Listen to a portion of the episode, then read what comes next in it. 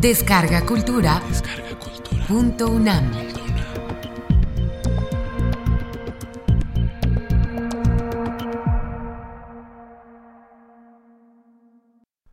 El corazón del ator. Edgar Allan Poe.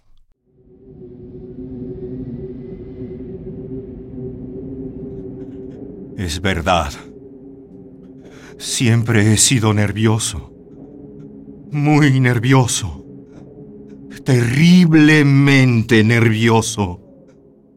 Pero ¿por qué me acusan de que estoy loco?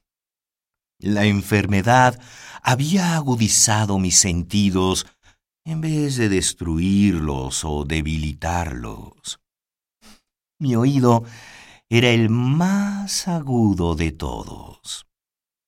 Oía todo lo que puede oírse en la tierra y en el cielo. Muchas cosas oí en el infierno. ¿Cómo puedo estar loco? Escuchen con cuánta tranquilidad, con cuánta cordura les contaré mi historia.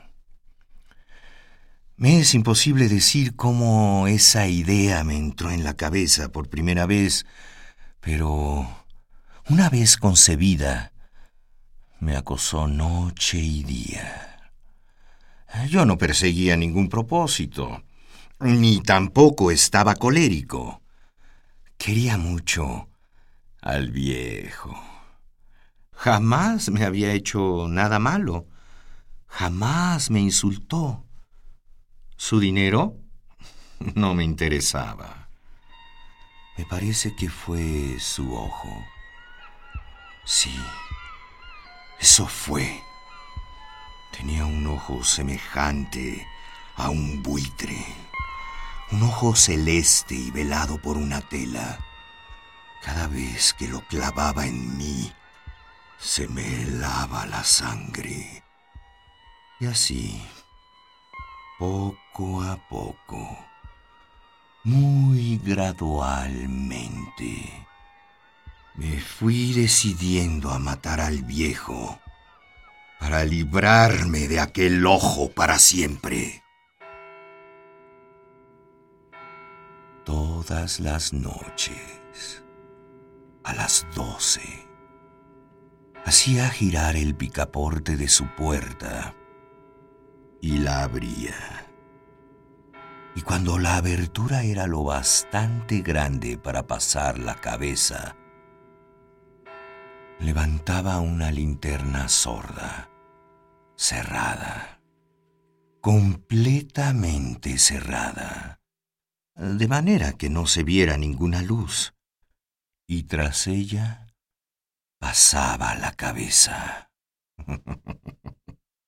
ustedes se hubieran reído al ver cuán astutamente pasaba la cabeza.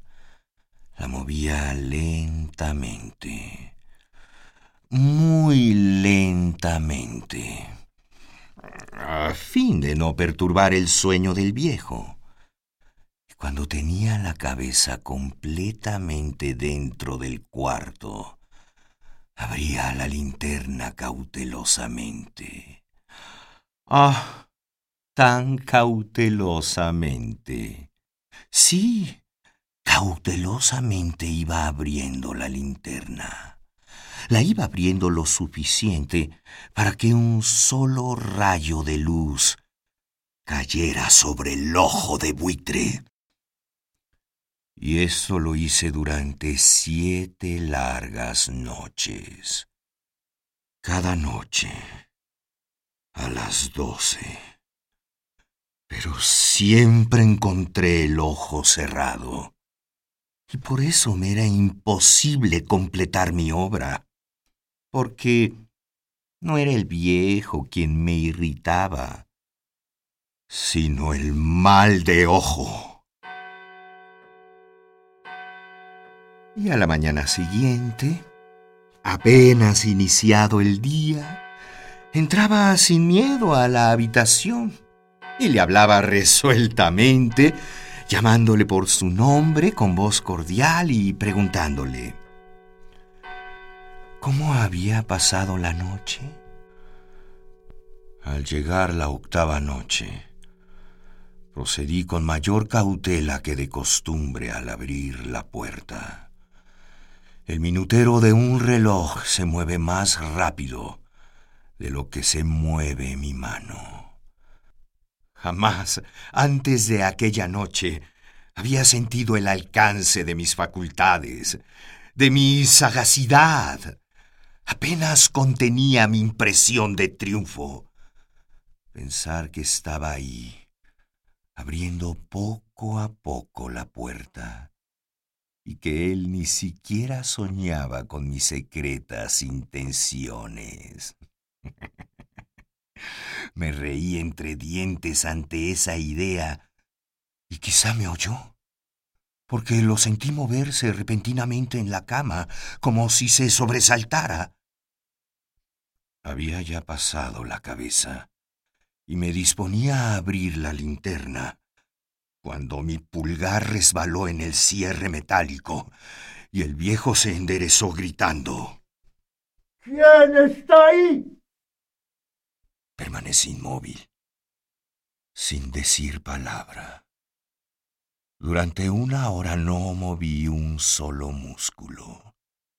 Y en todo ese tiempo no oí que se acostara en la cama. Seguía sentado, escuchando, tal y como yo lo había hecho, noche tras noche, mientras escuchaba en la pared los taladros cuyo sonido anuncia la muerte. Oí de pronto un leve quejido y supe que era el quejido que nace del terror. No expresaba dolor o pena. Oh, no. Era el ahogado sonido que brota del fondo del alma cuando el espanto la sobrecoge. Bien conocía yo ese sonido. Muchas noches, justamente a las doce, cuando todo el mundo dormía, surgió de mi pecho, ahondando con su espantoso eco los terrores que me enloquecían. Comprendí lo que estaba sintiendo el viejo y le tuve lástima aunque me reía en el fondo de mi corazón. Comprendí que había estado despierto desde el primer leve ruido, cuando se movió en la cama. Había tratado de decirse que aquel ruido no era nada. No más que el viento en la chimenea, o un grillo que chirrió una sola vez. Sí, había tratado de darse ánimo con esas suposiciones. Pero todo era en vano. Todo era en vano, porque la muerte se había aproximado a él, deslizándose furtiva y envolvía a su víctima. Y la fúnebre influencia de aquella sombra imperceptible era la que le movía a sentir aunque no podía verla ni oírla, a sentir la presencia de mi cabeza dentro de la habitación. Después de haber esperado largo tiempo, con toda paciencia, sin oír que volviera a acostarse, resolví abrir una pequeña, una pequeñísima ranura en la linterna. No pueden imaginarse ustedes con qué cuidado, con qué inmenso cuidado lo hice.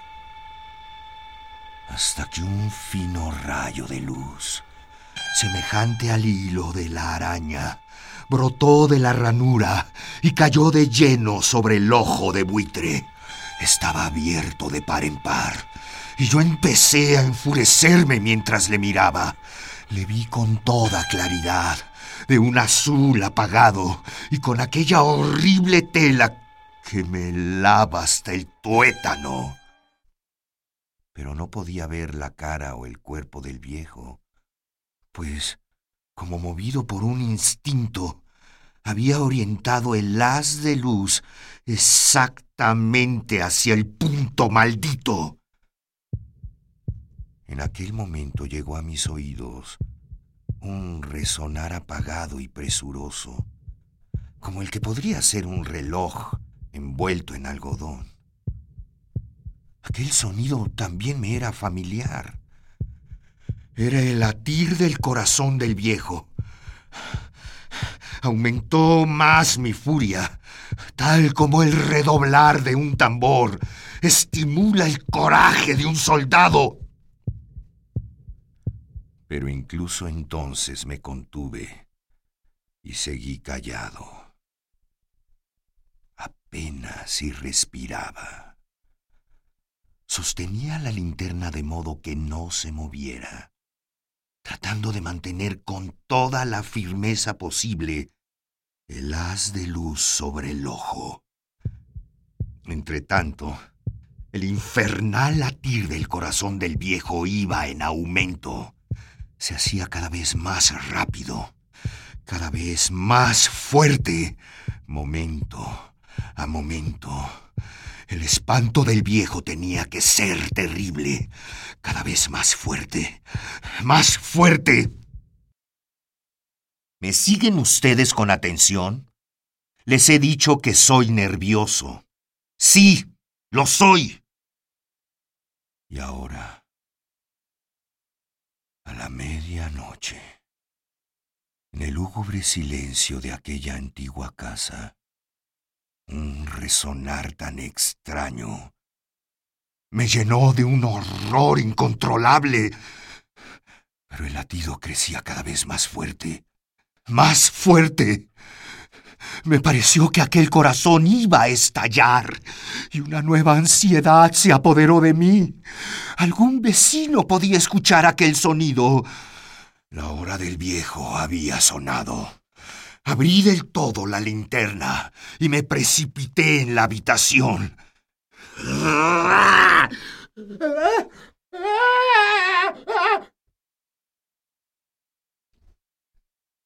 El viejo clamó una vez, nada más que una vez. Me bastó un segundo para arrojarle al suelo y echarle encima el pesado colchón.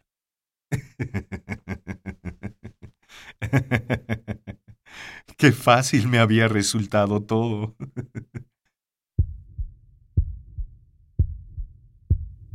Pero el corazón siguió latiendo, con un sonido ahogado. Claro que no me preocupaba, pues nadie podía escucharlo a través de las paredes. Cesó por fin de latir. El viejo había muerto. Levanté el colchón y examiné el cadáver. Sí, estaba muerto. Completamente muerto. Apoyé la mano sobre el corazón y la mantuve así largo tiempo. No se sentía el menor latido. El viejo estaba bien muerto. Su ojo no volvería a molestarme.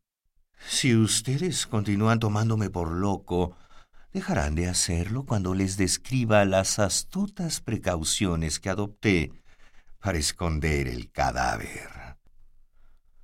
La noche avanzaba mientras yo cumplía mi trabajo con rapidez, pero en silencio. Ante todo, descuarticé el cadáver. Le corté la cabeza, brazos y piernas. Levanté luego tres planchas del piso de la habitación y escondí los restos en el hueco.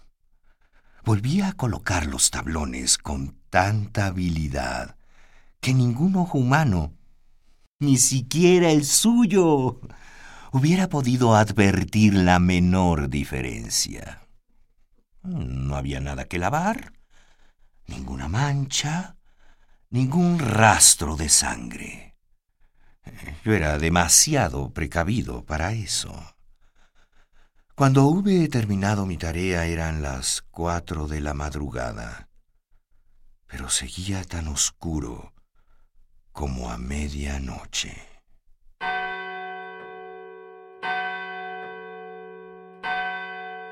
En el momento en que se oían las campanadas de la hora, golpearon a la puerta de la calle. Acudí a abrir con toda tranquilidad, pues, ¿qué podía temer ahora? Hallé a tres caballeros que se presentaron de civiles como oficiales de policía. Durante la noche un vecino había escuchado un alarido, por lo cual se sospechaba de la posibilidad de algún crimen. Al recibir este informe en la estación de policía, habían comisionado a los tres agentes para que registraran el lugar. ¿Qué tenía que temer? Di la bienvenida y les expliqué que yo había lanzado aquel grito durante una pesadilla.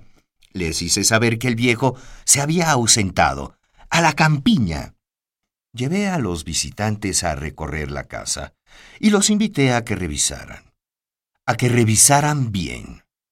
Finalmente acabé conduciéndolos a la habitación del muerto.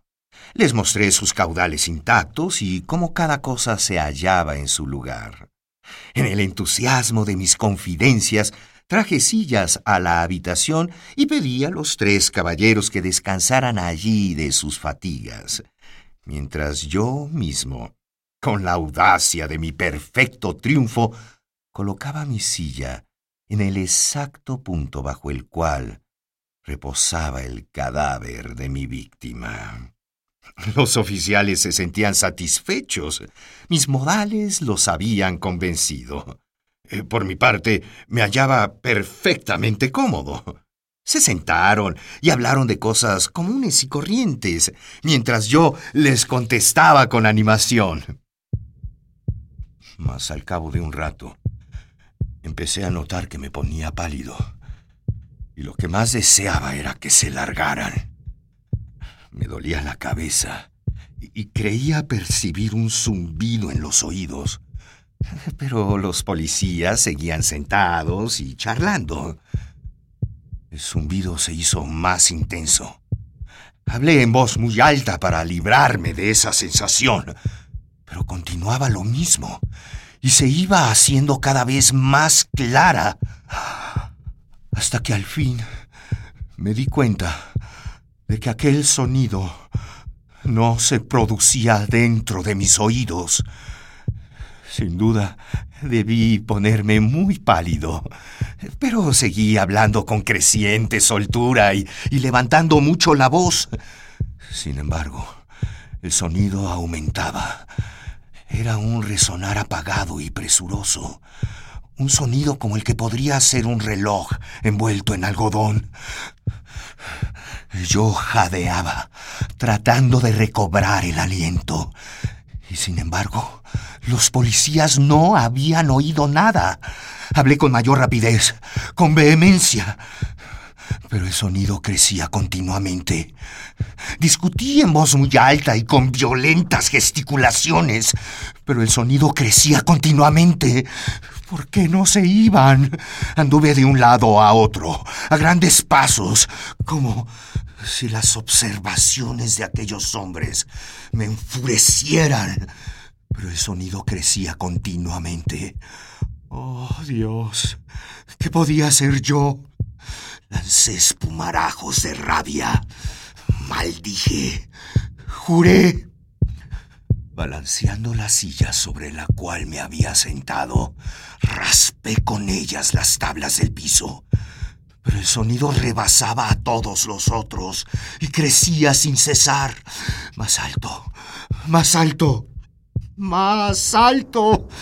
Entre tanto, los hombres seguían charlando plácidamente y sonriendo. Era posible que no oyeran. Santo Dios. No. No. Claro que oían y que sospechaban. Sabían y se estaban burlando de mi horror. Sí, así lo pensé y así lo pienso ahora. Pero cualquier cosa era preferible a aquella agonía. Cualquier cosa sería más tolerable que aquel escarnio. No podía soportar más tiempo sus sonrisas hipócritas. Sentí que tenía que gritar o morir. Entonces, otra vez. Escuchen. Más fuerte. Más fuerte.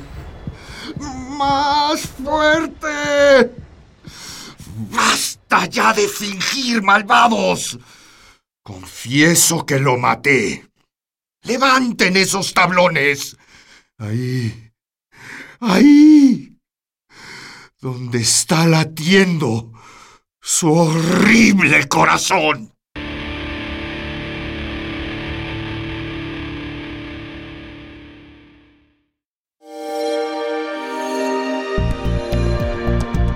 Descarga Cultura. Descarga Cultura. Punto UNAM.